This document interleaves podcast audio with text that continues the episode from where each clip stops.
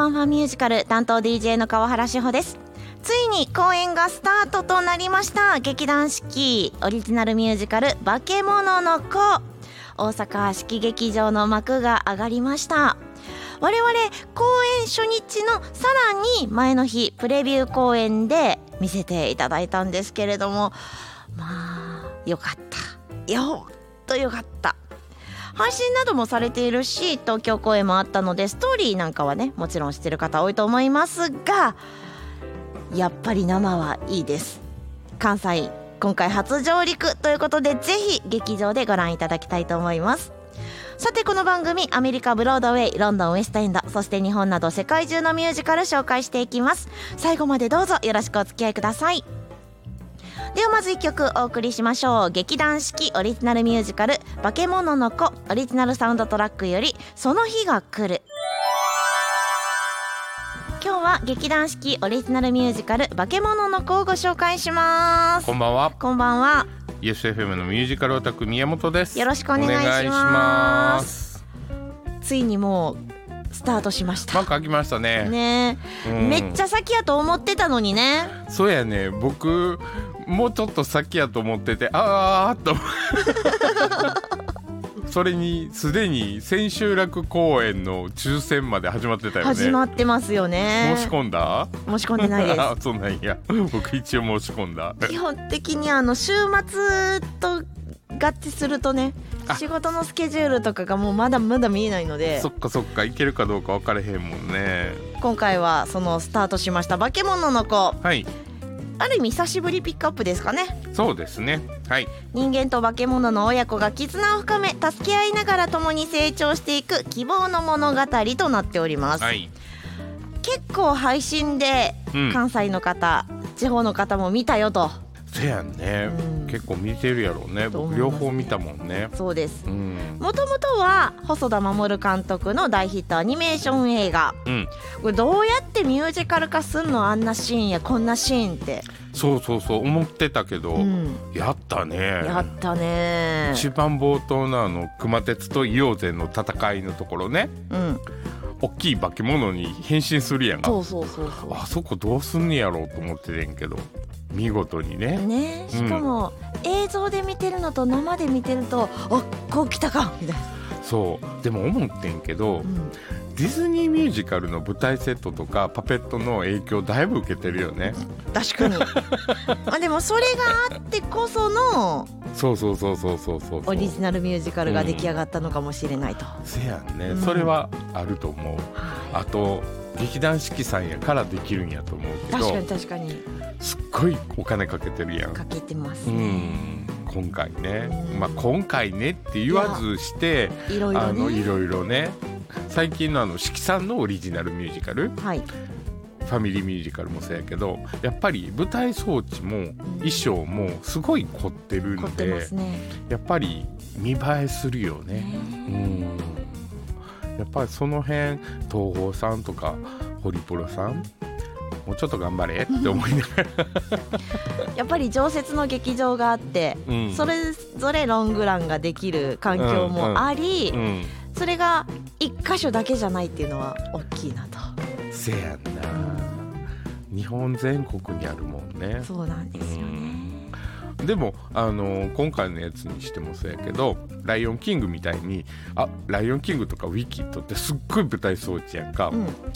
そこまで凝ったものじゃなくてちゃんと移動できることを前提に考えてあるから、どこの劇場でも一応できるようにしてあるんで、うん。そうやんな。この後どこ行きはんねやろ、ねうん。それも楽しみではありますが、うん。やっとやってきた大阪公演。はいぜひ行っていただきたいはい行っていただきたいですね。はい、では楽曲をお届けしましょう。劇団四季オリジナルミュージカル「化け物の子」オリジナルサウンドトラックより「強くなる。新しい旅」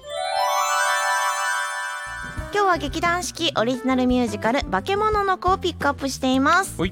ここで簡単にストーリーは紹介できひん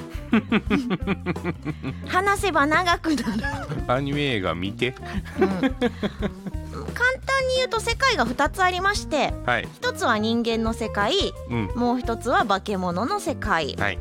人間の世界で生まれ育ったキュータが、うん。化け物の世界に行ってしまうと、はい。そして化け物に育てられるという物語なんですけれども、はい。育てるのが熊鉄はいこいつがまあよう育てられたなと。せやんな。なんかキュータに育てられた感もあるけそうどな。そう。そうそうそうでもう一人がですうね、ん。同世代の一郎彦。はいはい、この二人のですねうん。境遇というかなんというか、ああそうそうやんね。ううん。成長の過程というかはい。そういったところも見てもらいたいなという物語ですし、はい。もしこの環境が違ったらこの2人はどういう出会いをしてどういう大人になったんだろうっていう、うんうん。アナザーストーリーがちょっと知りたかったりもするなと、ね。はい。そんな気がしつつ。はい。この続き「化け物の子2」とかね。できそうじゃないですかストーリできそうー的にはやけどやって成功するか？どうでしょうね。それはもうアニメでよくない？うんまあミュージカルじゃなくてもいいですけれども、うん。この後の2人の物語であったりとかうん。なんかあのアナザーストーリーいっぱい作れそうなメインストリームだったりするなと。基本的にね2とかね一切見ないのよ。なるほどなるほど。思うねって思うから。確かに、まあ、これがまあこれを書こうと思って出来上がってるものですから、うん、そう。あの初めから長いストーリーがあってそれを一個にまとめられへんから分けましたは見んねんけど、うんうんうん。1できましたヒットしたじゃんじゃあ2もってなると、うんいらねえと思ってしまうんで、はい。まずはでもこのメインを見ていただいて感動していただきたいと思います、はい。私個人的にはあの一郎彦の被り物が欲しあれねグッズ作ってほしいよね。ね。うん。いなんとかまあこんな親父がかぶってたらキモいだけやけど。劇場やったら被ってても ででも子供ちゃんとかがうん。かぶってるとすっごい可愛いじゃん、うん、やっぱ作ってほしいよね。ねあれはちょっとですねインタビューをさせていただいた時からのはい。絶望事項となっておりまね、すので、この時期一番ちょうどいい使えるよ。あったかいしさ、うん。一郎彦かぶり物希望の方はぜひメッセージをお願いします。はい。では楽曲をお届けしましょう。劇団四季オリジナルミュージカル「化け物の子」オリジナルサウンドトラックより「胸の中の剣」熊鉄蓮リプライズ。母の思いリプライズは劇団四季オリジナルミュージカル「化け物の子」をご紹介しました。はい。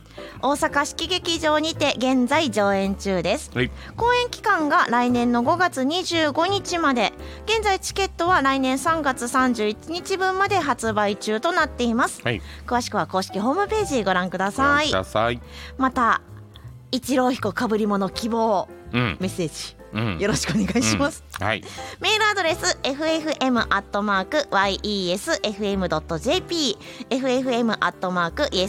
ffm.yesfm.jp もしくは公式 Facebook ページや公式 Instagram からいいねのポチリコメントメッセージなどなどよろしくお願いしおます。願いしますでは最後に劇団四季オリジナルミュージカル「化け物の子」オリジナルサウンドトラックより「化け物の子」聞きながらのお別れとなります。ファンファンミュージカルお相手は川原志穂と ESFM のミュージカルアタック宮本でした。それではまた来週まで。バイバーイ